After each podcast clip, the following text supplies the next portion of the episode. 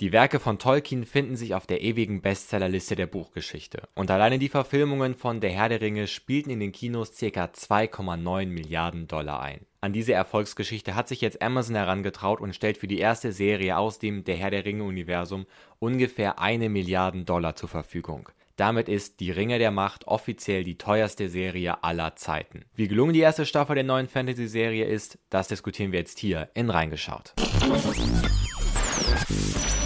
Mein Name ist Mark Linden und das hier ist reingeschaut. Schön, dass ihr mit dabei seid beim Serientalk zur neuen Amazon Original Serie Die Ringe der Macht. Und Leute, ihr hört's wahrscheinlich, wir sind zurück im Studio. Endlich, nach fast zwei Jahren. Und mit wir meine ich meine Wenigkeit und meine zwei tollen Gäste, die ich heute mit dabei habe. Henry und Nils sind back in the studio. Schön, dass ihr da seid, Freunde. Endlich zurück. Hallo. Und zu Feier des Tages bin ich auch 30 Minuten zu spät hier hingekommen. Wir haben einfach eine halbe, arschkalt. eine halbe Stunde im Regen gewartet. Was ein Comeback. Für mich zumindest. ähm, in, in, Character geblieben. Ich bin in Character geblieben und habe gesagt, es ändert sich in den zwei Jahren gar nichts. Ähm, lasst uns anfangen, über die neue Herr der Ringe-Serie zu sprechen. Und ab hier gilt eine Spoilerwarnung für die erste Staffel der Serie. Ich würde einfach mal ganz chronologisch anfangen. Ähm, ich bin gar kein Herr der Ringe-Fan, nimmt's mir nicht übel. Ich habe natürlich die Filme irgendwann mal gesehen. Doch, ich habe auch, äh, ich habe Hobbit, ich habe Hobbit, ich habe den Hobbit äh, als Hörbuch äh, mal gehört, aber sonst bin ich, äh, bin ich nicht so in der Welt drinne. Und ich muss sagen, ich bin trotzdem ziemlich gut in die Serie reingekommen. Also diese kleine Einführung am Anfang, die spielt ja ähm, auch 3000 Jahre vorher, der Ringe. Das ist nicht so schwierig. Genau, also aber wie gesagt, ich dachte so, boah, jetzt muss ich mir noch 100, äh, 100 Artikel durchlesen. Ich bin ziemlich gut reingekommen, ziemlich gute Erklärung.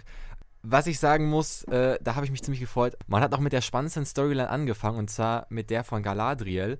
Ähm, und ich kann schon mal vorneweg sagen, für mich ähm, die spannendste Figur. Aber erstmal, wie war euer Eindruck in der ersten Folge? Ich habe das Silmarillion gelesen, auf der ja Teile der ersten Staffel basieren. Und direkt zu Beginn kommen schon Aspekte, die, wenn man das gelesen hat und das sehr mag und das sehr quasi sehr feiert, dann einem schon direkt gegen den Strich gehen, weil dann zu Sachen kommen wie sie fahren mit den äh, sie fahren mit den Schiffen von Valinor nach Mittelerde. Erstens kommen die aus Mittelerde, die kennen Mittelerde. Und zweitens, wie sind sie dann an die Schiffe gekommen? Das wäre jetzt mal auch eine sehr interessante Story. Äh, aber egal, vor allem der Bruder von Galadriel ging mir total auf den Nerv. Also warum Steine, warum Steine sinken und Schiffe äh, schwimmen. Weil Steine nach unten gucken und Schiffe nach oben, ist halt schon mal eine sehr, sehr geile Analogie. Ähm, deswegen, es ist, äh, die, ich, ich fand es keinen besonders guten Start.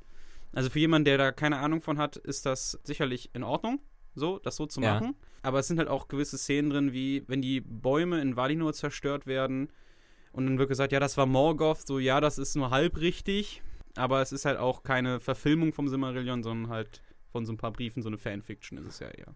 Ja, aber das, das muss man sich, glaube ich, auch im, im Kopf behalten. Ja. Also, das ist hier eine sehr starke Perspektiventrennung gibt. Das ist ja ein Problem, sage ich mal, was uns ja schon in vielen Serien jetzt, die jetzt auch kommen werden. Ich denke an The Witcher, wo er ähnliche Sachen ist, wo Nils ja zum Beispiel auch hier war, äh, total der, der Kenner ist und ich auch Ich war, ich habe zumindest vorgeschlagen und war nicht eingeladen. Das muss ich, ich mir fürs, jeden Serientalk Möchte ich fürs Protokoll hier. geben. Das muss er sich jedes Mal anhören, wenn wir ihn sehen. Aber ich, ich fand den Anfang eigentlich auch ganz gut ja. von der Serie. Also auch der Prolog. Ich glaube, hätte man das mit dem Silmarillion noch mehr in Verbindung gebracht, wäre das für alle, die Herr der Ringe nicht kennen, viel ja. zu viel Background gewesen, viel zu viel Lore und das hätte ein eher. Amazon durfte ab. das auch gar das, nicht mal ganz genau, abgesehen davon, das, da hatten sie nicht die Lizenz für.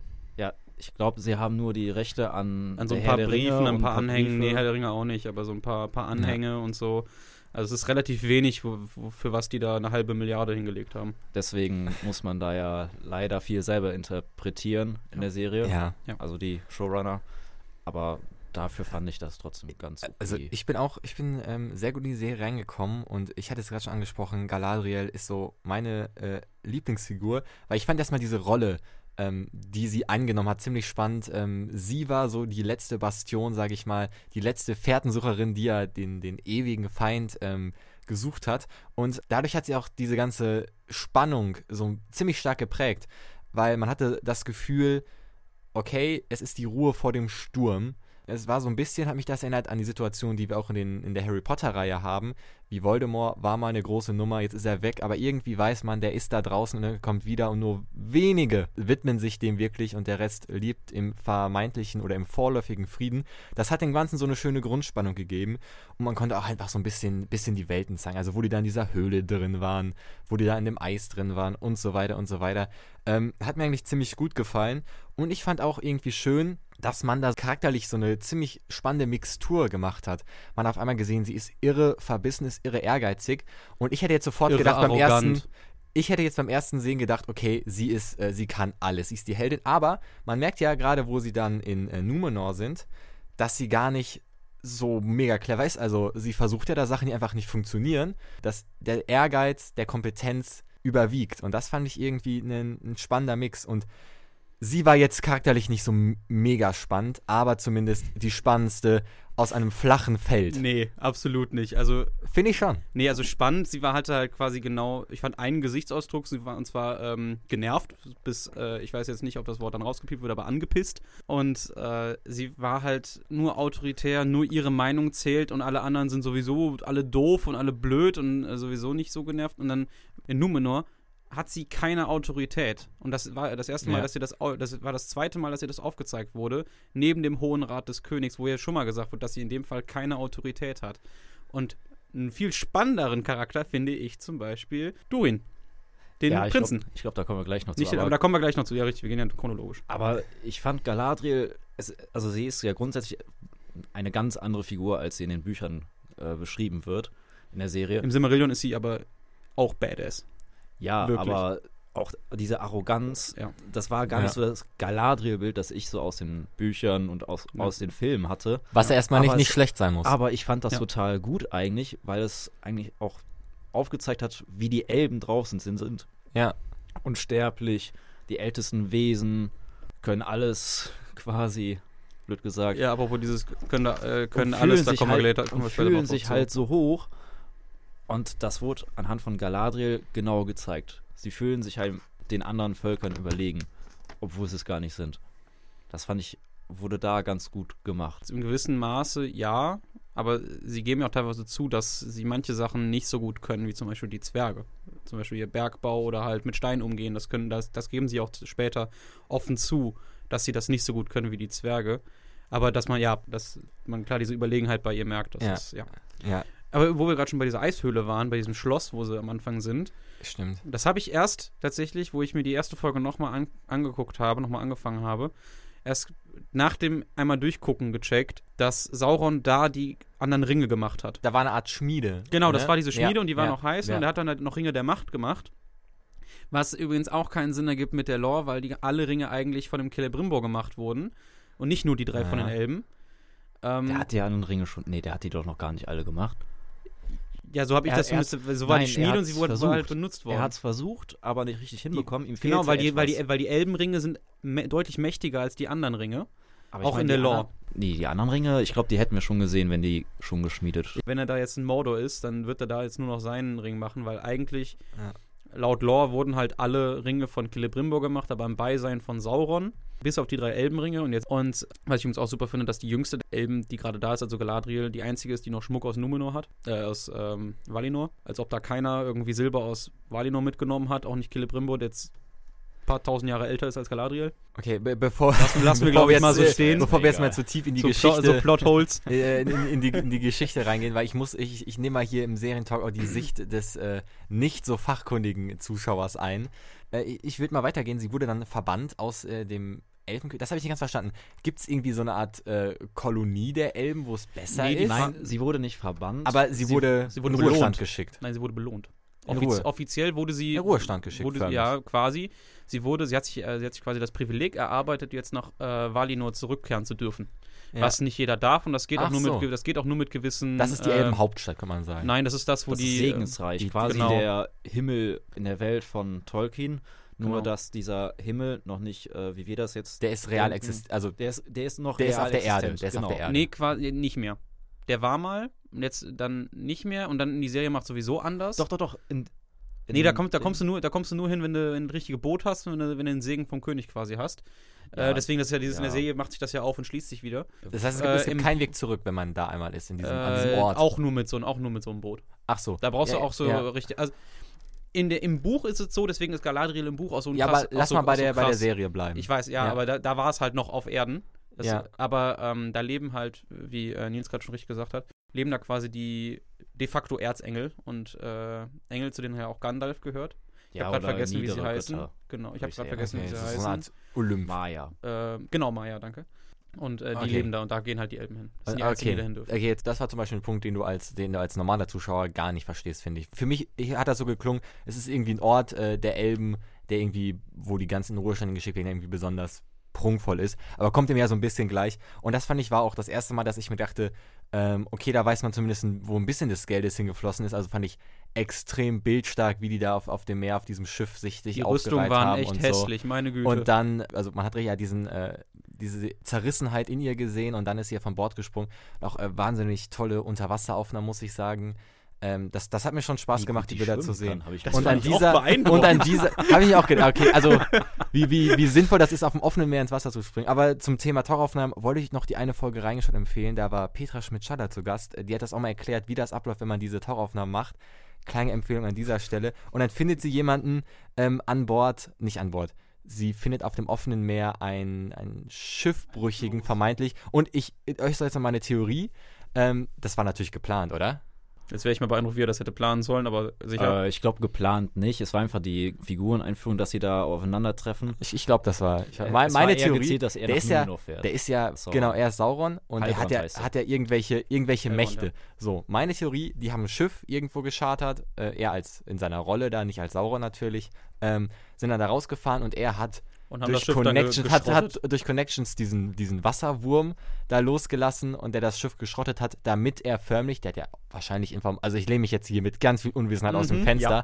der hat ja wahrscheinlich irgendwelche Informanten, die sagen können, okay, Galadriel macht sich auf den Weg und ähm, da meine Theorie, dass das Treffen okay, geplant war. Er hat Informanten, die sagen, dass, er, dass, sie, dass sie jetzt vom Bord gesprungen ja. ist bei einem Schiff. Nein, nein, dass sie sich auf den Weg, dass sie sich auf den Weg, dass sie sich auf den Weg macht auf dem Schiff da hat er Informanten, würde ich, würd ich tippen. Kann auch gar nicht stimmen, Ach, aber ich wollte es mal, ich wollte es mal anbieten. Ich wollte die Theorie mal anbieten. Ja, es ist, ja, es ist, es ist eher Zufall. Ich wollte die Theorie nur mal anbieten. Aber mal eine ganz andere Theorie oder Theorien. Ich fand das total cool am Anfang der Serie zu rätseln, wer ist, wer könnte Sauron sein, weil wir wussten es am ja. Anfang nicht. Es gab deutliche Hinweise. Das ist das amerikanische Mask Singer. es gab deutliche Hinweise, dass Heilbrand, Heilbrand Sauron ist, allein durch seine Schmiedefertigkeiten. Also wenn man dann ein bisschen. Da kommen wir bitte später Lore noch zu, da möchte ich mich ein bisschen drüber aufregen. Und die Art, wie er Leute ähm, manipuliert. manipulieren kann. Ja. Aber ich habe mich so gewehrt, dass er Sauron ist, weil ich nicht wollte, dass der Meteormann Gandalf ist. Das wollte ich zum Verrecken nicht. Da wäre aber heute die Frage, der Meteormann konnte ja quasi, also für mich war der quasi entweder einer der blauen Gandalf war ja am Ende quasi, sie hätten nur noch den Namen sagen müssen und es wäre klar ja. gewesen.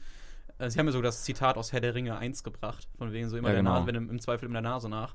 Und äh, er hätte ja quasi nicht Sauron sein können, weil Sauron, der von den Maya für seine Verbrechen da angeklagt werden soll und ins ewige Nichts geschickt werden soll, wird ja nicht von denen quasi per Katapult mal eben, komm, wir feuern dich jetzt zurück nach Mittelerde.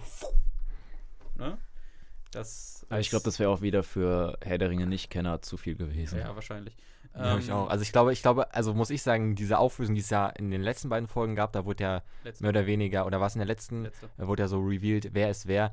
Das war gerade das, da wurde ja auch revealed, dass die Südlande sich zu, zu Mordor entwickeln. Das sind so wirklich viel weiter hätte ich als, als Nichtswissender, was heißt Nichtswissender? Ich habe die Filme auch geguckt vor Jahren, habe keine gute Erinnerung mehr daran, muss ich dazu sagen also viel mehr hätte ich da jetzt auch, wäre ich da nicht äh, in, die, in, die, in die Tiefe reingegangen. Das wäre so ein bisschen, als wäre bei Mask Singer irgendjemand drunter, den man gar nicht kennt. Also so wäre so, so, so, war, so, so wär der äh, Effekt für mich gewesen. Hätte die gesagt, oh, das ist XY, der Elb aus, äh, aus dem zweiten Film, der in Minute 33 vorkommt, dann wäre ich raus gewesen. Also sage sag ich ganz ehrlich.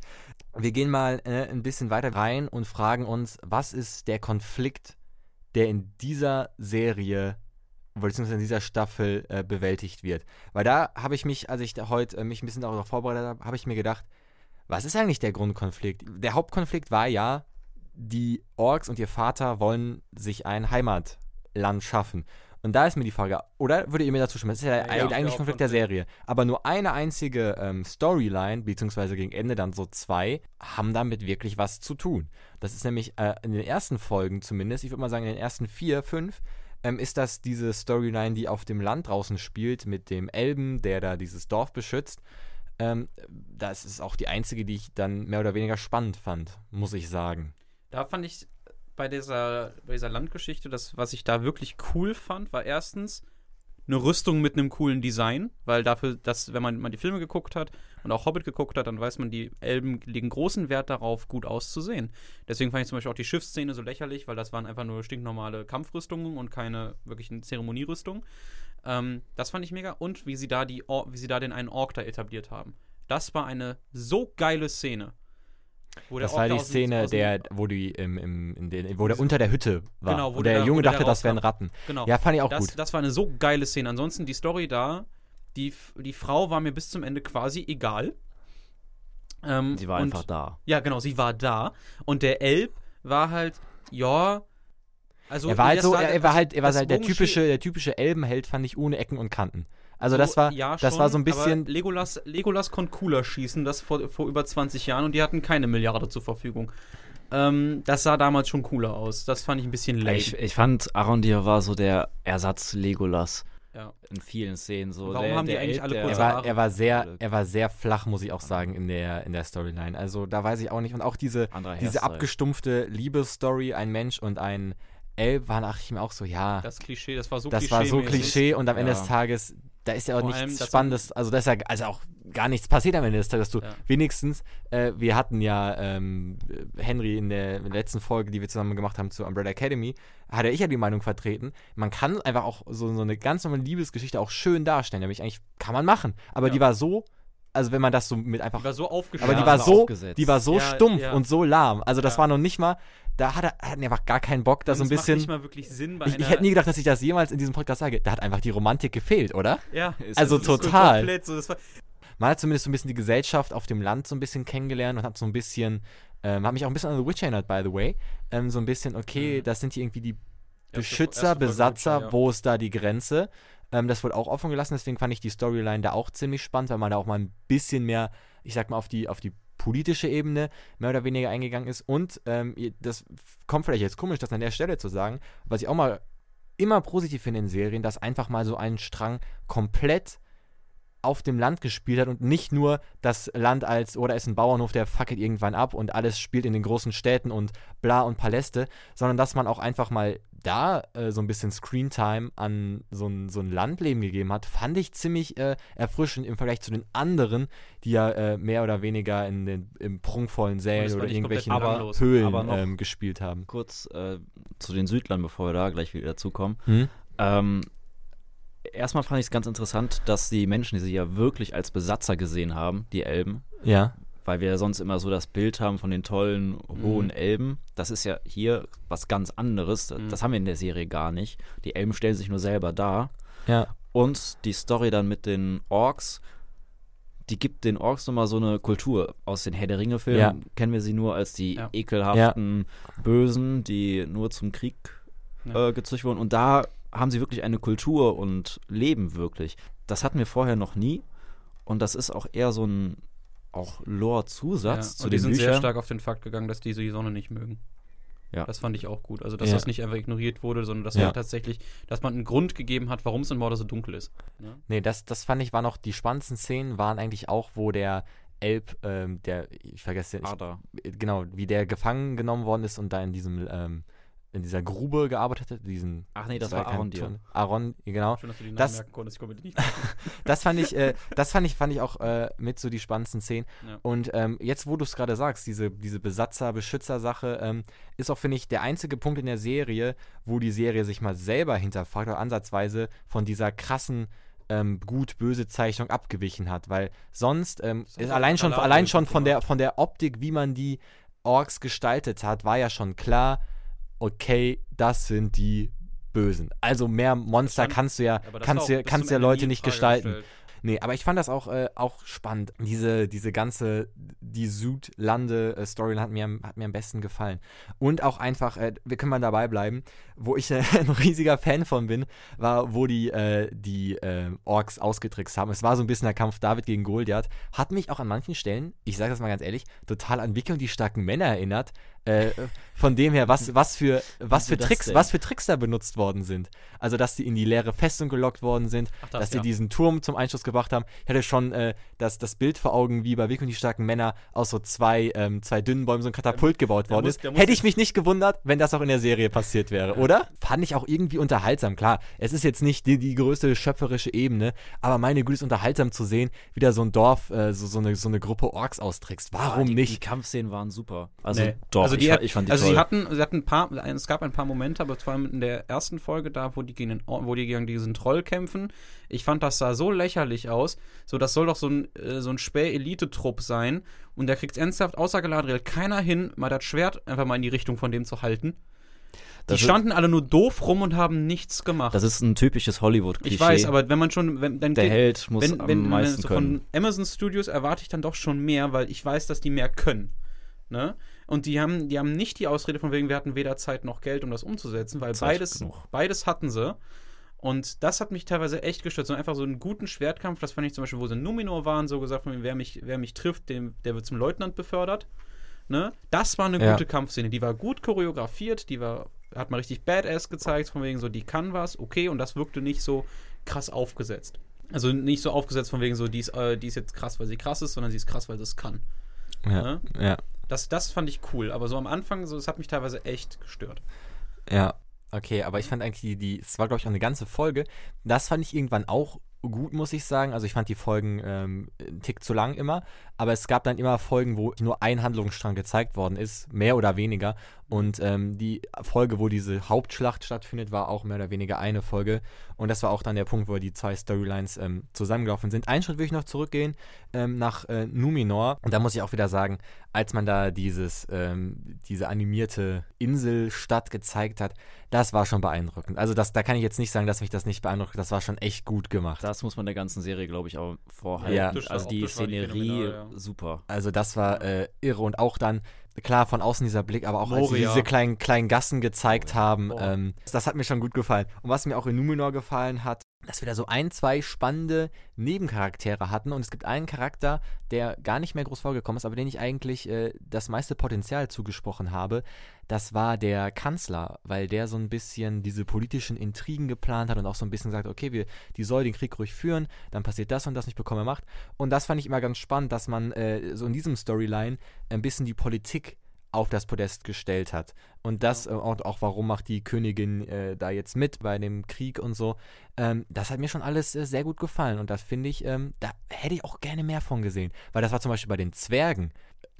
Da war so eine, ja, aber so eine, so eine ganz stumpfe, so alt gegen jung, wow, und der ja, Alte will die Alt und der, der Alte will beim Alten bleiben und der Junge will Fortschritt wow, was für eine kreative Storyline. Und da fand ich schon so ein bisschen komplexer, was in Numenor äh, passiert ja, ist. Klar, es war komplexer. Dann liegt es auch daran, dass äh, die Zwerge haben einen König und der hat halt alleinige Macht. Die haben nicht diesen Kanzler, der halt so Kalkül hat und dann da ein bisschen sich mehr Macht verschaffen kann. Ja. Das haben die Zwerge halt einfach nicht. Ja, ich weiß. Darum ging es ja bei der Zwergen-Timeline äh, auch nicht. Bei den Zwergen-Timeline ging es darum, wie hat man eine Ausrede, damit die jetzt endlich auf Mithril stoßen, damit man mal den Ballrock für die Trailer, für, für die eine Sekunde im Trailer zeigen kann.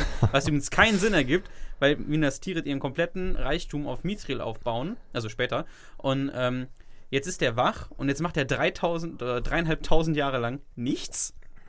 Hm? Ich glaube, die, die Geschichte wird ein bisschen verkürzt. Ich denke mal, das passiert auch, auch noch also ich bin, Serie. Gut, ich bin jetzt eigentlich auch gespannt, dass ähm, wie, wie schnell jetzt äh, Sauron eine riesige Armee aufstellt, damit Isildur noch jung genug ist, um noch Gondor zu gründen. Ich glaube, das kommt, das kommt alles noch Alle Staffel 2, äh, ja. später. Ja. Das, ich meine, es ja. sollen ja fünf Staffeln, glaube ich, geben. Ja, fünf Staffeln sind schon bestellt, ja. Sollen noch mehr die, werden, die zweite, die zweite schon äh, in Produktion gerade. Ja. ja, die kommt aber jetzt durch. Aber um Jahr. bei Numenor zu bleiben, ich fand äh, in Numenor selber Miriel, die äh, Königin Regentin. Die ja. ähm, fand ich ganz interessant, weil eigentlich wird sie in den Büchern so beschrieben, dass sie ja doch elbenfreundlich ist, im Gegensatz zu vielen anderen Numenorern. war sie ja hier am Anfangs gar nicht und später. Aber aus innenpolitischen genau, Gründen war sie das. Später erfahren wir ja. das erst. Ja. Das fand ich ganz gut gemacht. Der, Ja. der Plot war. Ja, das, das waren die Sachen, die mich, Ja. die mich dann interessiert haben. Und das fand ich, ähm, fand Und ich ganz schön. Der Kanzler, der, der wurde leider nur ein bisschen rangeführt jetzt in der ersten Staffel. Ja. Den hätten wir, glaube ich, noch ein bisschen ausweiten können, weil der in den nächsten Staffeln noch sehr viel interessanter wird. Ja, äh, hoffe ich. Also ich hoffe, dass wir wirklich in den Staffeln mehr von dieser Politik sehen. Sehr viel. Ähm, ich würde jetzt nochmal zurück, bevor wir zu meiner absoluten Lieblingsstory nicht kommen, zu diesen Hafen. Ich, da bin ich. Kommen wir später zu. Kommen wir nochmal zurück zu den Südlanden und würde nochmal in, in den Raum werfen.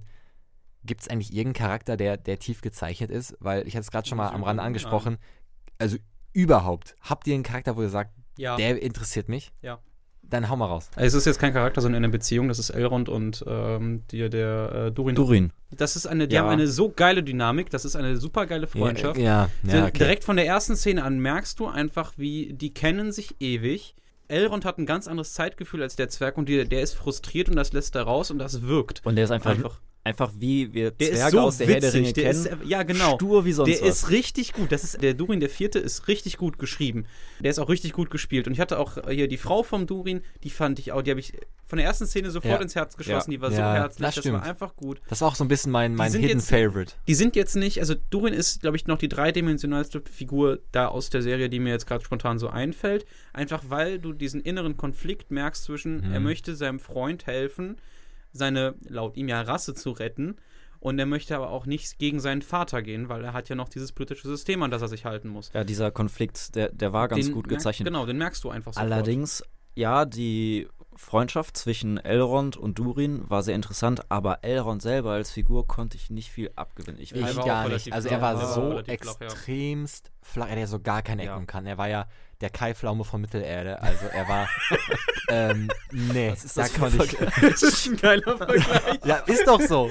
Ich, Also ich gucke nicht so viel Fernsehen. Ich, kann- Aber Kai triff Pflaume, ich- triff ich- Eck, krieg ohne Ecken und Kanten, netter Kerl, aber die, der kann, also keine Ahnung, der kann, wer weiß denn sowas moderieren, aber nicht äh, da für eine spannende Serie sorgen, würde ich sagen. Gut, dazu muss man sagen, Elrond ist äh, an diesem Punkt der Geschichte noch ziemlich jung, äh, Ja. den wir, wir aus Der Hobbit und Der Herr der Ringe kennen.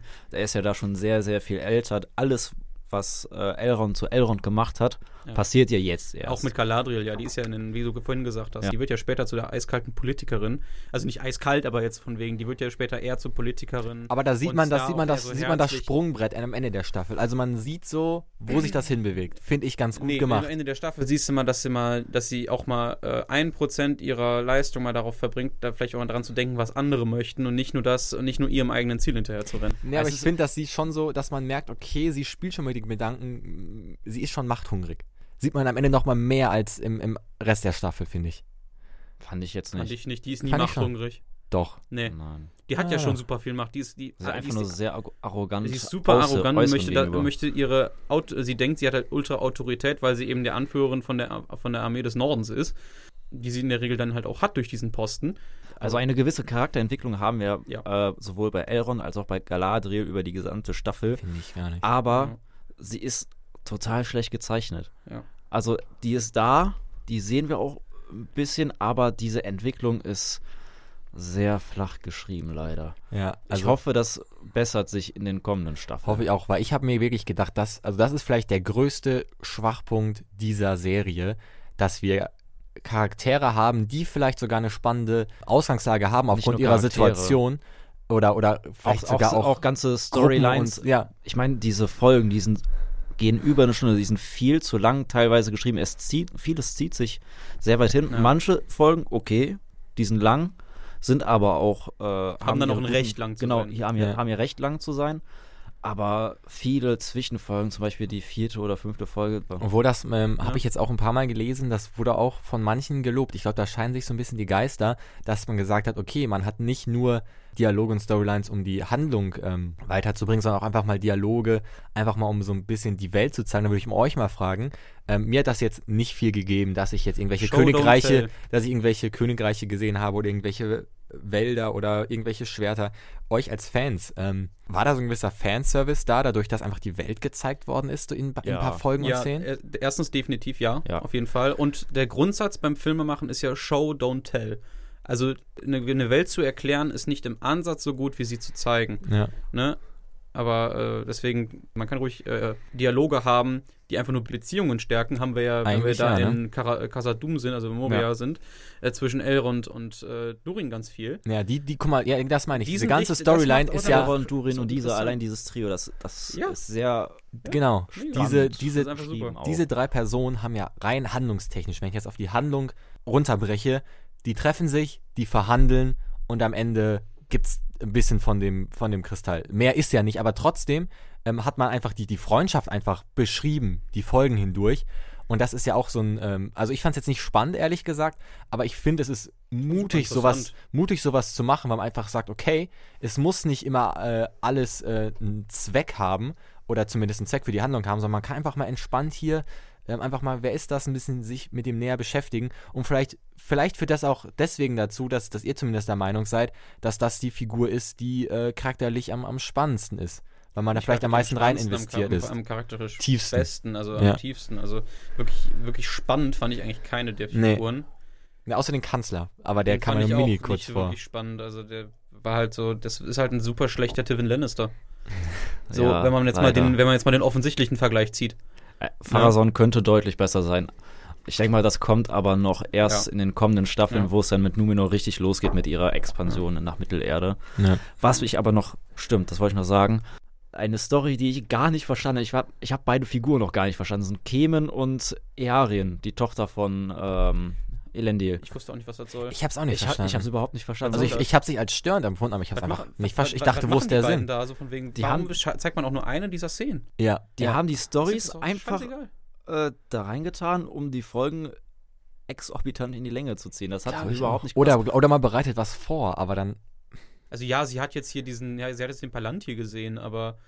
Ich fand sie, also ich habe auch, ich fand auch die Geschichte eigentlich auch überhaupt, das fand ich, war eine richtige, also da kann ich sagen, vielleicht bereitet man was vor, aber eine richtige Zeitfüllergeschichte. Mhm. Weil die von ja. dem Sohn des Kapitäns, das fand ich, ich war so man hat einfach eine 0815-Story von, boah, ich, äh, ich kann mich nicht entscheiden, wo mit meinem Leben, ich bin gerade 18 geworden. Isildur, Isildur war nur drin, damit er drin ist. Ja, ja. das war einfach, und dann Weil seine Story war, und dann, äh, er ist auf der cool. Sinnsuche und er hat ja gar keinen, er hat ja gar keinen, gar keinen Sinn gefunden am Ende des Tages. Er hat sich dann mehr oder weniger, weil er sonst nichts zu tun hatte, da freiwillig gemeldet. Also es war einfach ohne Sinn und Verstand, diese Story. Isildur hat eigentlich eine richtig geile Story in den Büchern. Ja. Mhm. Und ich hoffe, das kommt noch. Weil ist er, er nicht gestorben? Der ist nicht tot. Der bleibt nicht tot. Nein, der kann, der kann ja nicht tot sein. Weil er, der, er schneidet Sauron später ja den Ring vom Finger. Echt? Ja. ja. ja. Elendil, Elendil gründet, äh, gründet Gondor. Nein, das ist, macht Isildur selber. Nee, Elendil ist noch in der Schlacht da. Elendil ist der hohe König von, ist der hohe König von Gondor. Und ich dachte nur von. Soll ich vielleicht soll ich, soll ich zwei Versionen hochladen? Eine, von, eine für Insider. Sauron, der wird dann von Sauron gekillt und dann in derselben, in derselben Schlacht, wo, der, wo Elendil ja. getötet wird, äh, schneidet Isildur ja, ja. mit den Resten von dem Königsschwert den Das finde find ich ja eigentlich ganz interessant. Äh, das Finale der ganzen Serie haben wir alle schon gesehen. Das ist der Prolog von der Herr der Ringe, die Gefährten. Ja, da, da, kommen, wir, da kommen wir auch noch später zu. Da, da sehe ich, da seh ich, auch, seh ich auch ein Problem zu. Ähm, wir, bevor wir gleich zum, zum ich, ich sag mal Finale, obwohl es kein Finale war, in meinen Augen, aber zumindest zum Vulkanausbruch, bevor wir dazu kommen, müssen wir noch eine andere Storyline uns anschauen und das sind die, ich glaube, Haarfüße. Wie die den Vulkan zum Ausbruch gebracht kommen wir gleich zu. Da, da, da, kommen wir zu. Hat, eigentlich, hat mir gut gefallen, aber auf jeden Fall zu den Haarfüßen. Und ich muss sagen, sie äh, haben mich einfach genervt. Also oh, von Anfang bis Ende. La, also la, lass mich da bitte mal ein bisschen was zu auswählen. Es hat sich für mich angefühlt wie so ein Kinderfilm aus Norwegen, der so am zweiten Weihnachtsfeiertag so auf ZDF TV läuft, morgens. weißt du? Weil es war so, ja. es war so ein, so ein kleines Mädchen, was total frech ist und ähm, ihre Eltern machen immer du, du, du. Und dann Foto. findet sie da so einen großen Schlimm. Riesen, so einen großen Riesen, der da gelandet ist und dann äh, freunden die sich an und sie ist die Einzige, die ihm irgendwie versteht. Und es war wirklich ich fand, äh, es war wie ein Kinderfilm und da ist auch nichts passiert. Ich fand diese, diese, diese ganze Gruppe von, von Menschen oder was, oder von was das auch immer sind, sind das Hobbits? Keine das Ahnung. Hobbits. Das, das Hobbits, das fand Hobbits. ich so nervig. Also mich hat alles daran genervt. Ich habe den Sinn nicht verstanden, warum die durch ich die. Kann dir den Sinn war, sind, sind das Zugvögel oder was? Wie weit können die denn gehen mit ihren Karren? Die sind da drei Tage unterwegs. Warum? Das ist so, als würde ich, würd ich von Bonn nach Siegen gehen. Da sind die Felder auch nicht grüner. Und also, es ist doch ein Gaga. Sie singen die ganze Zeit ein Lied über Zusammenhalt und sobald. Ja, ja, und ja, der bleibt hier. Du bleibst hier. und was, hier. Ist, was soll das denn? Die machen so auf beste Gemeinschaft, dann lassen die Leute zurück. Ja, äh, was? Äh, ich gar nicht verstanden. Der Sinn und dahinter war Ganz und einfach. Wie, wie waren die gestylt, Alter? Diese Füße haben bestimmt schon mal eine Slackline gesehen. Also da kannst du darauf gehen. Die sehen aus wie bei uns die Leute, die mit Ballonhose barfuß.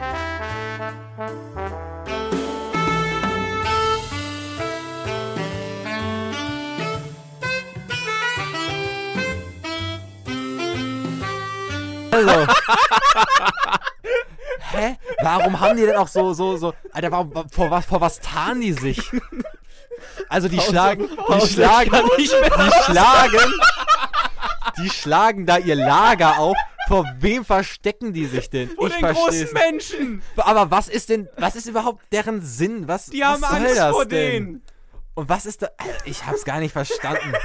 stopp, stopp, stopp. Time out. Time out. Mal kurz eine Minute.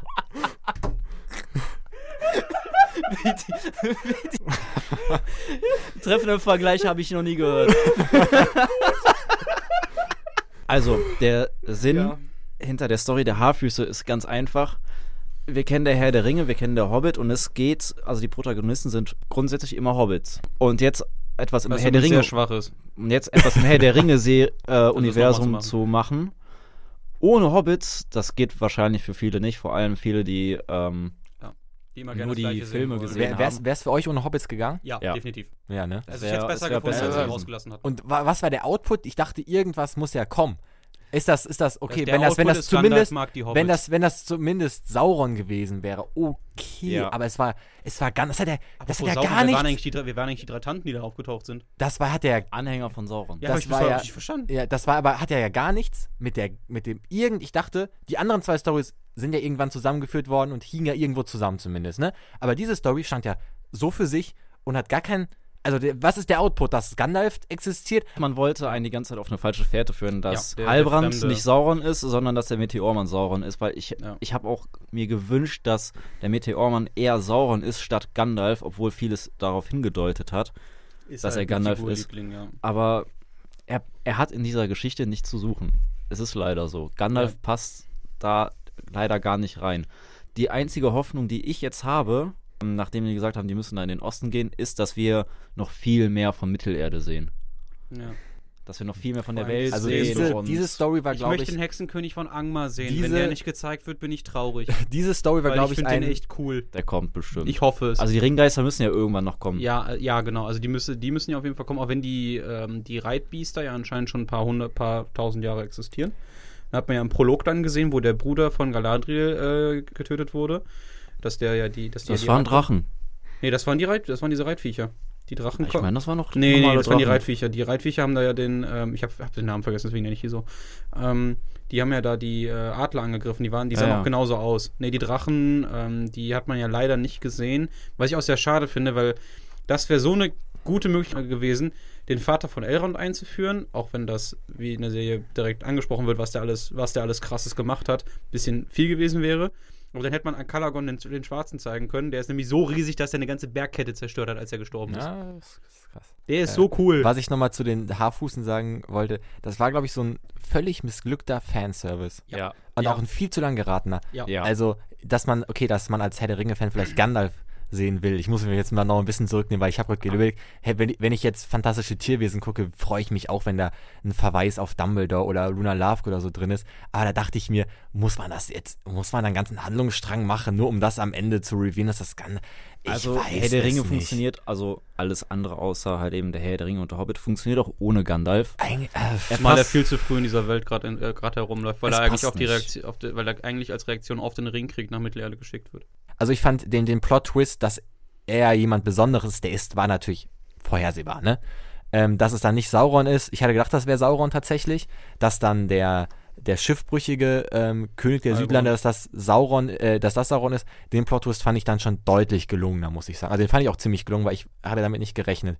Weil dann hat er noch am Ende angedeutet, okay, das könnte vielleicht ja die Love-Story der Staffel werden und dann so, nee, er ist äh, du hattest den Feind die ganze Zeit neben dir. Das fand ich, da war schon ein gelungener Plot-Twist. Ganz abgesehen davon, dass, die allen, dass alle Elben so alt sind, dass sie das äh, Vergehen der Blutlinie noch hätten mitbekommen müssen und dass es dann keinem aufgefallen ist, dass der Typ ja eigentlich gar keine Kinder mehr hatte, fand ich dann schon etwas so im Nachhinein etwas, etwas komisch, weil die, diese Wesen, die schon tausende Jahre alt sind und diesen, diesen Untergang der Blutlinie mitbekommen haben müssen, da fällt keinem mal auf, wait, Moment. Aber wenn du bedenkst, wie, wie arrogant die Elben ja dann ja, dargestellt trotzdem, werden, aber passt sowas, das schon. Den, du, halt, du hältst ja, doch, du hältst das die sagen, die sagen, deines Feindes die sagen, im Auge. Die sagen ja auch, dass sie gar keine Aufzeichnungen von den Menschen haben, was ja auch, wie Nils sagt, ein bisschen dieses arrogante Bild mit reinspielt und auch ja. diese, und auch wieder zeigt, dass sie vielleicht gar nicht so äh, sympathisch sind. Galadriel eigentlich, eigentlich eine unangenehme Welt, ne? Galadriel hast du ein perfekten Beispiel, weil die hat nämlich in einer Folge am Ende ähm, den, den einen Jungen davon abgehalten, glaube ich, einen Ork umzubringen. Oder ich weiß nicht mehr, was er umbringen wollte. Mhm. Und äh, sie meinte, nein, einfach nur, einfach nur zu töten, weil man das will, ist falsch.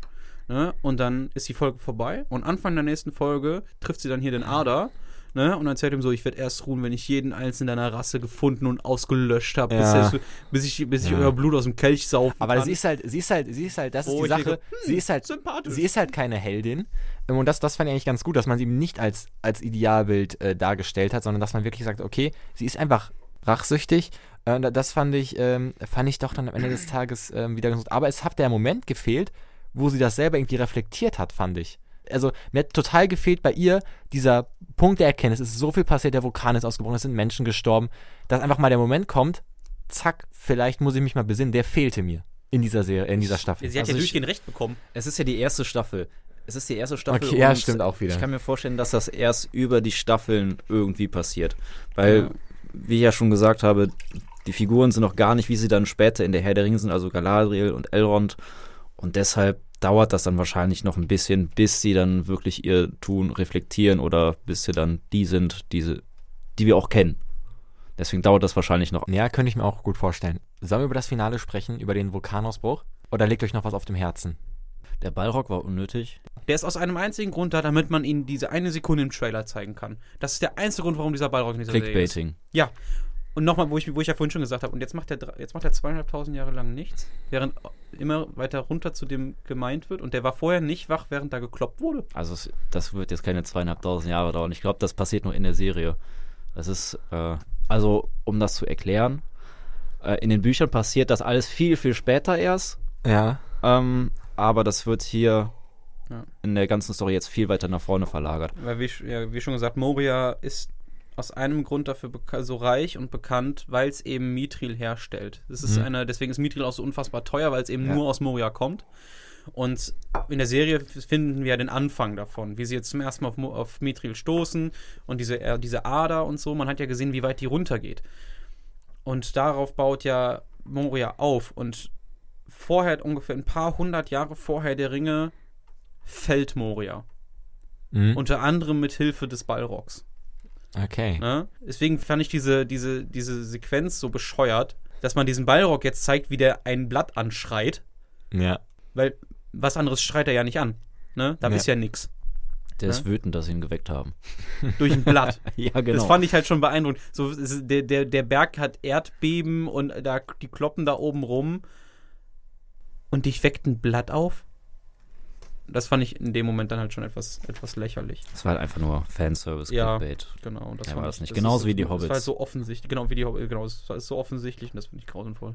Ja, ähm, wir gehen jetzt mal auf das große Finale zu, ähm, beziehungsweise es ist gar nicht das große Finale es kommt zu diesem Vulkanausbruch und da muss ich sagen, okay, fand ich aber auch cool gemacht. Äh, die Idee, ich weiß jetzt nicht, ob das physikalisch ähm, funktioniert. Ich bin nicht Harald Lesch, aber ich fand es äh, zumindest dementsprechend gut, dass ich damit überhaupt nicht gerechnet habe. Meine Überlegung ähm, war erst, sie bauen irgendwie dieses Tunnelsystem, um dann förmlich ähm, alle Dörfer gleichzeitig einzunehmen.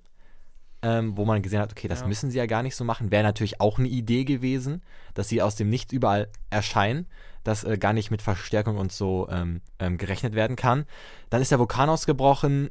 Hast du damit gerechnet? Was, dass der Vulkan ausbricht? Ja. Nö. Ja, siehst du, ist also alles aufgegangen. Aber auch die Szenerie, da, das sah, das, das sah geil aus. Das, sah, sah echt geil aus. Und auch wie Galadriel sich förmlich mit Augen zu dahingestellt hat äh, und der Rauch kam, das war schon, also das sah schon sehr stark aus, da kann man, ähm, kann man nicht sagen. Ich fand es so ein bisschen du, lächerlich, dass ja? dieses Schwert, das wurde angeteasert als äh, irgendwas ganz Besonderes war es ja dann auch irgendwo, ja, aber dann war es so nur mega, so ein Schlüssel. Dass da so ein Handlanger einfach so, so einen Damm gebrochen hat, das war jetzt dieses das, magische das Schwert. billig. Man hätte auch einfach diesen Damm sprengen können, meine, also, oder? Ja. Mache ich jetzt einen Denkfehler? Also, man, das ist auch richtig Magie da ja, verballert. Ja. Was ich vielleicht dann noch wieder ganz, ganz spannend fand, das hat ja dieser menschliche Handlanger gemacht, dass man so gesehen hat, okay, äh, auch ein bisschen würde ich jetzt zu Harry Potter wieder referieren. Es gibt immer noch so so Schläfer, sage ich mal, die nur auf die Rückkehr des, des dunklen Lords warten. Das hat das natürlich da auch äh, ziemlich, ziemlich gut gezeigt. Das war ja auch der, der immer so ein bisschen gegen den Elben am, am meisten geketzt hat. Genau, das fand ich noch ganz spannend an dieser Stelle. Ähm, ja, ich, ich würde gerne noch was, was, zum Finale sagen, aber mir ist da gar nicht so viel im Kopf geblieben. Okay, wir wissen, wer Sauron ist. Wir wissen, dass ja. es jetzt, äh, dass es Mordor jetzt gibt. Aber äh, aus, aus Ryder wird Twix, das ist das Finale? Ich, möchte, ich möchte dazu was sagen. Ja, gerne. Und zwar, Stage is yours. Was mich wirklich was ich am Anfang gesagt habe, wo ich jetzt auf zu sprechen kommen möchte, ist äh, Celebrimbor, der legendäre Elbenschmied, der schon super viel mit allen möglichen Materialien gearbeitet hat, der quasi das, der hat schon alles, in was die Schmiede geht, angeht, gemacht. Der weiß nicht, was eine Likierung ist. Also, Doch, er weiß es ja schon. Allerdings. Er hat davon noch. Nee, äh, also Halbern muss ihm ja erklären. Ne? Du, du, will, du musst zwei. Du, musst, du nimmst zwei Materialien und vereinst die beiden und die haben dann das. Die, die vereinen dann das Beste von beidem. So, du willst mir ernsthaft erzählen, dass das. Dass, dass äh, Killebrimbo sich das von einem Menschen erklären lassen muss, in, in, in seinen Augen ist es ja dann ein normaler Mensch, ähm, dass er das erklären muss und nicht von selber drauf kommt. So, ne? Also ich weiß nicht, hm, ich krieg das irgendwie nicht, ich krieg das so nicht verbunden oder was, ich weiß, weiß nicht mehr genau, wie die genaue Szene war, von wegen so, das, das, das eine Metall hat die Eigenschaften, das andere Teil hat, die, hat die Eigenschaften. Hm, was könnte ich denn machen, damit ich, ich brauche unbedingt ein anderes Material, was das kann. So, echt jetzt? Das, da, da kommt der Schmied nicht drauf, der legendäre Schmied? Ne? Also, dass man das so benutzt hat, so kann ich ja nachvollziehen. So Habe ich jetzt Sauron. gar nicht drüber nachgedacht, um ehrlich zu sein. Das, also, das fand ich in dem Moment einfach, relativ lächerlich, aber als ich das, als ich das so gesehen habe. um darzustellen, er, hat, er denkt zu kompliziert und äh, ja. auch um dann wieder so einen Hint zu Sauron zu geben. Ja, ja, ja, schon. In dem, in dem Moment, wo ich es gesehen habe, fand ich es halt schon nicht ganz so, nicht ganz ja. so super als Erkläransatz. Ich würde nochmal, bevor wir jetzt äh, zur großen Punktevergabe schreiten, nochmal kurz das Thema Schauspiel, Soundtrack ansprechen. Fand ich alles okay, aber jetzt nicht herausragend. Also Soundtrack, Soundtrack bin ich ja sagen, cool, äh, ich, bin ja, ich bin ja jemand, der darauf achtet, ähm, auf Soundtrack ziemlich stark achtet und das auch immer sehr lobend erwähne. Aber so richtig richtig gecatcht hat mich dann nicht. Doch, ich, also Soundtrack an war, sich fand ich eigentlich ganz cool. Die, war ganz doch, okay. die Musik, die musikalische Untermalung. Das war nicht schlecht, aber war, cool. passend, war passend, ja. Ich fand auch tatsächlich auch auch wenn die Hafis eigentlich kacke waren, das Lied, was, äh, wie heißt die nochmal, Nuri singt? N Nuri heißt die Haupthafus, die dann die, auswandert. Die andere, die Freundin. Ja. Ähm, äh, das Lied fand ich schön und ganz zum Schluss, äh, nach dem Finale der letzten Folge, als das Ringgedicht dann gesungen wurde, das fand ich, ah, das ja. hat man gut gemacht. Das, ja. Und die ganze Musik hat der Szenerie nochmal richtig schön äh, mehr Wert gegeben. Also ich fand die Musik auch gut. Äh, wo du gerade beim Schauspiel warst, die Galadriel-Darstellerin, die hat leider für mich total am, unterm Drehbuch gelitten, weil, wie ich vorhin gesagt habe, die hatte ja, nur ein, ja. einen Gesichtsausdruck, außer in der einen Szene am Strand, wo die, äh, wo die Slow-Mo ihr nicht wirklich gut getan hat. Ähm, aber insgesamt fand ich das Schauspiel super und gerade, ja. gerade von, der, von Dorin und der Frau fand ich das großartig gemacht, gerade wenn man den inneren Konflikt bei Dorin sieht. Ich fand allgemein äh, von allen Schauspielern, mir fällt da gerade spontan keiner ein, der schlecht gespielt hat. Alle haben so irgendwo ihre Rolle, wie sie gespielt haben, ganz gut. Problem ja. ist halt nur, dass die Charaktere schwach geschrieben waren. Äh, Gebe ich euch absolut recht. Ähm, besonders stark fand ich gespielt auch den, ähm, den General zu See, glaube ich. Äh, Elendil. Elendil. Genau. Oh, ich, der, der, hat so, einen, äh, der hat einen sehr das guten war, Job war, gemacht. Auch einer der wenig gut geschriebenen Charaktere, ja. weil der hatte noch so ein bisschen Witz dabei. So von wegen ja. Ja, na, Matrosen, also der, wo der Sohn dann mitkommt, der eigentlich ja gar nicht auf, auf dem Schiff sein darf. So, ne, was willst du machen? Mach mal die Pferde. Ada, ja. also der Vater der Orks, dieser Elb, der, den fand ich auch ganz gut gespielt. Ja, cool, ja. Also der, das ist mit Ben Stark aus Game of Thrones. Ja. Das ist mir so direkt in der ersten Szene aufgefallen. Er hat ja. sowas ganz Kaltes und so passiv-aggressives. Ja. Ja, stimmt. Ja, nee, das, das war auf jeden Fall auch äh, gut, gut gespielt, da gebe ich euch vollkommen recht. Perfekt, dann würde ich nochmal einen ganz kurzen Blick auf Staffel 2 werfen. Ähm, was ich mir wünsche, ähm, was ihr euch wünscht. Ich wünsche auf jeden Fall mehr, mehr, Politik, mehr Handlung. also zumindest.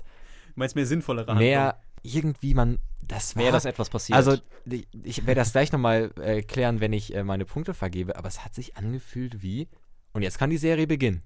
Also, es, es war ja ein Prolog zu den anderen Werken von Tolkien. Und die Kunst wäre jetzt gewesen, aus diesem Prolog was Eigenständiges zu machen, was für sich stehen kann. Für mich selbst, obwohl ich ein Neuling bin, habe ich ganz klar in jeder Szene gemerkt, bei jeder Folge gemerkt, okay, das ist ein Prolog. Und das hat jegliche Spannung für mich rausgenommen. Und ich hoffe, dass man das in der zweiten Staffel besser hinbekommt. Ähm, die Haarfuß-Geschichte ist, zu, hoffe ich, abgearbeitet. Ich muss auch nicht Gandalf sehen, bin ich jetzt mal ganz ehrlich. Ähm, ich weiß nicht, ob die Geschichte auserzählt ist zwischen dem, ähm, dem Wächter Elben und seiner Frau. Von mir aus gönnt ihr ein schönes Leben. Ihre Storyline war nicht wegen ihn, aber wegen der, wegen der Handlung die spannendste. Und alles andere, ich, ich hoffe einfach, dass man eine spannendere Handlung ähm, äh, reinbekommt. Ich wäre noch nicht mal, ich würde noch nicht mal darauf drängen, dass man Handlungsstränge aus der ersten Staffel weiterverfolgt, groß. Also was ich mir wünsche, sind mehr originelle Charaktere, weil alle Charaktere, die man schon kennt, die Spannung automatisch weg ist, weil Stimmt. Isildur jetzt, wo wir gerade eben dabei waren, der, da ist ein brennendes Haus auf den gestützt, wir wissen alle, dass er überlebt.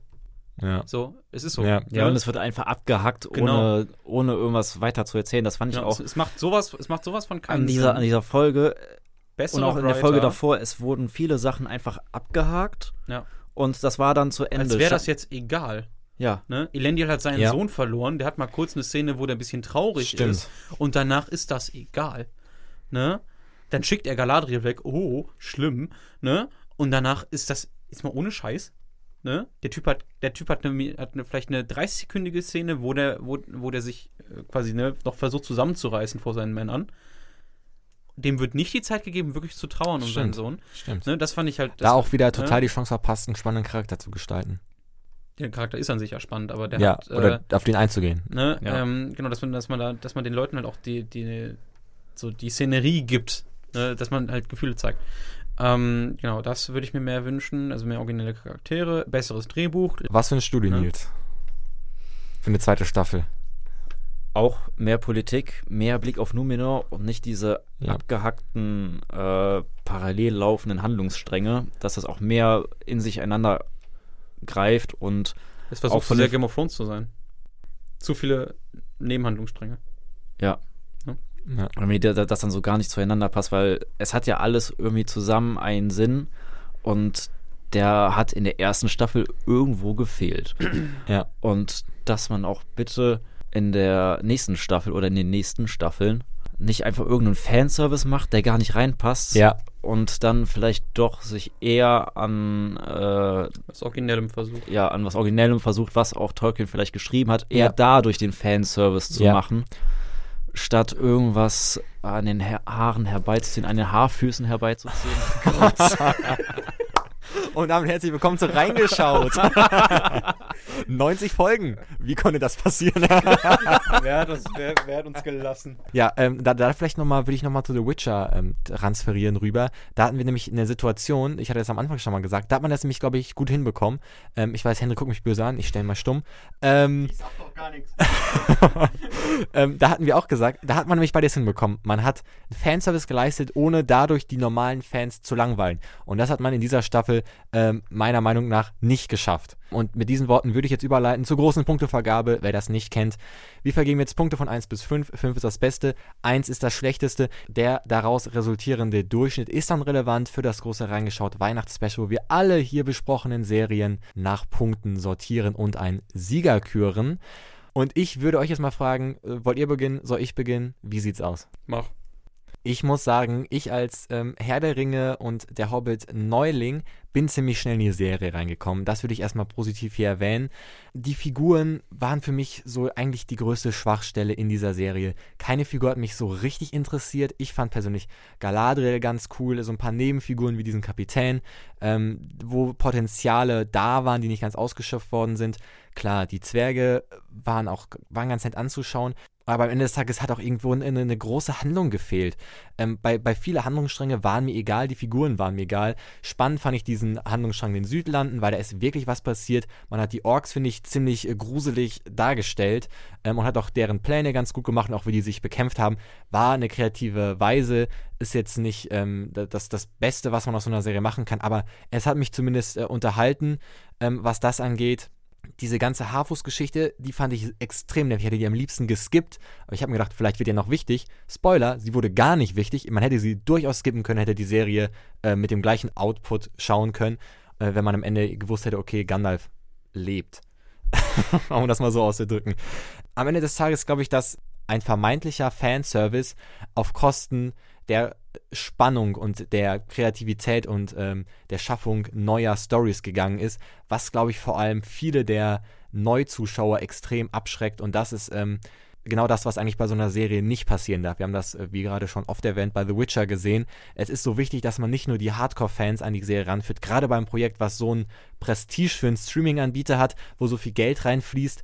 Das darf kein reines Fanservice-Projekt sein und die Fans sind da anscheinend auch noch nicht mal so richtig zufrieden.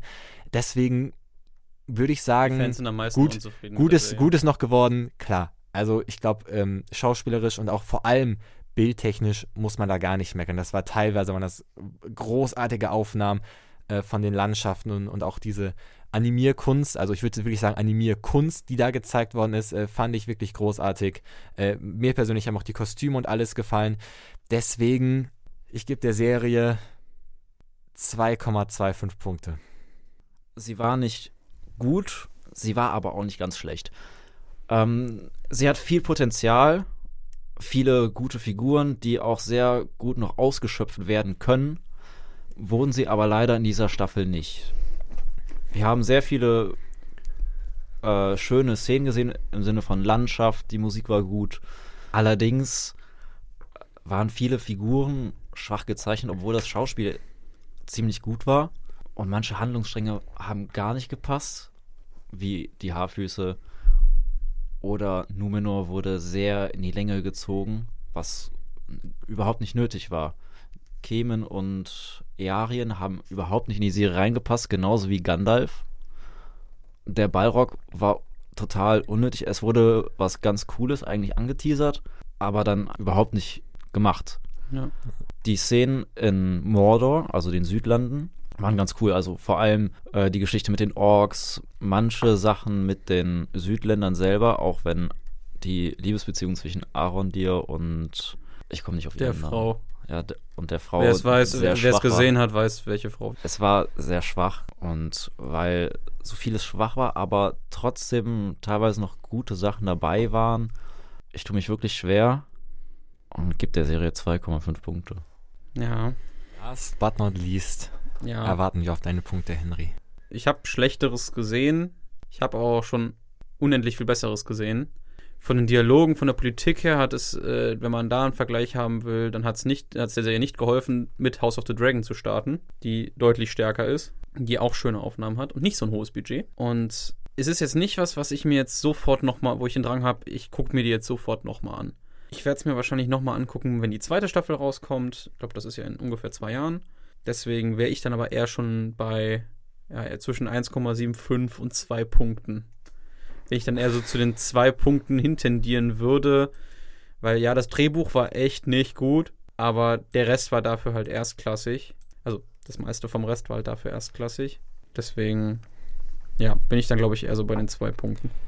Dann haben wir im Durchschnitt 2,25 Punkte für die erste Staffel von Die Ringe der Macht. Das ist wen überrascht es? Nicht sehr viel. Ich verrate jetzt aber nicht, äh, auf welchen Platz das die Serie in unserem Jahresranking schlägt, denn wir sind kurz vor dem Weihnachtsspecial und da erfahrt ihr alles und noch viel mehr. In diesem Sinne sei ich an dieser Stelle noch gesagt, dass ihr alle Folgen von Die Ringe der Macht auf Amazon Prime streamen könnt. Ich danke euch beiden, dass ihr heute dabei wart. Vielen Dank. Und an dieser Stelle nochmal vielen Dank an die Medienwerkstatt Bonn, dass wir endlich wieder hier im Studio sein können. Das hat mir wieder extrem viel Spaß gemacht. Nach zwei Jahren endlich wieder Studio, ist doch geil. Äh, in diesem Sinne, euch vielen Dank fürs Zuhören. Bis zum nächsten Mal und ciao. Tschö. Tschüss.